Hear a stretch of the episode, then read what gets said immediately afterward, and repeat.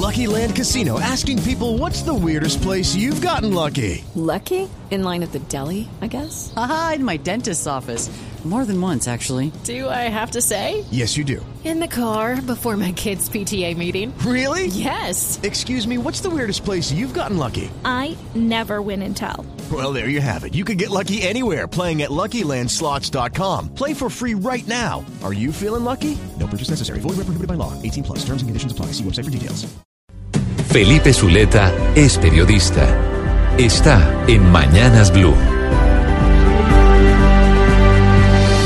6 y 25 minutos de la mañana. Y a esta hora hablemos del empresario Carlos Matos, quien, recuerde usted, está siendo investigado por supuestamente haber sobornado a un juez de Bogotá y a funcionarios del despacho para que decidieran eh, a su favor en un multimillonario pleito entre Hyundai Colombia, del cual era el representante el señor Matos, y su casa matriz en Corea.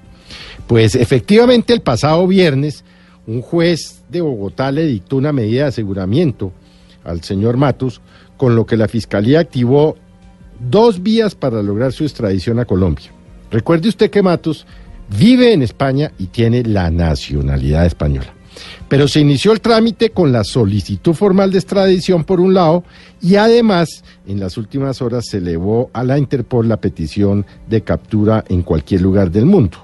Precisamente antes de que saliera la orden de captura internacional por la Interpol, el señor Matos en su cuenta de Twitter dijo, me encuentro en España, país del que soy ciudadano, trabajando en mi defensa con mis abogados para demostrar mi inocencia y que todo esto ha sido una persecución orquestada por gente muy poderosa. Ya me presenté a la Interpol voluntariamente, pero por si tienen algún requerimiento.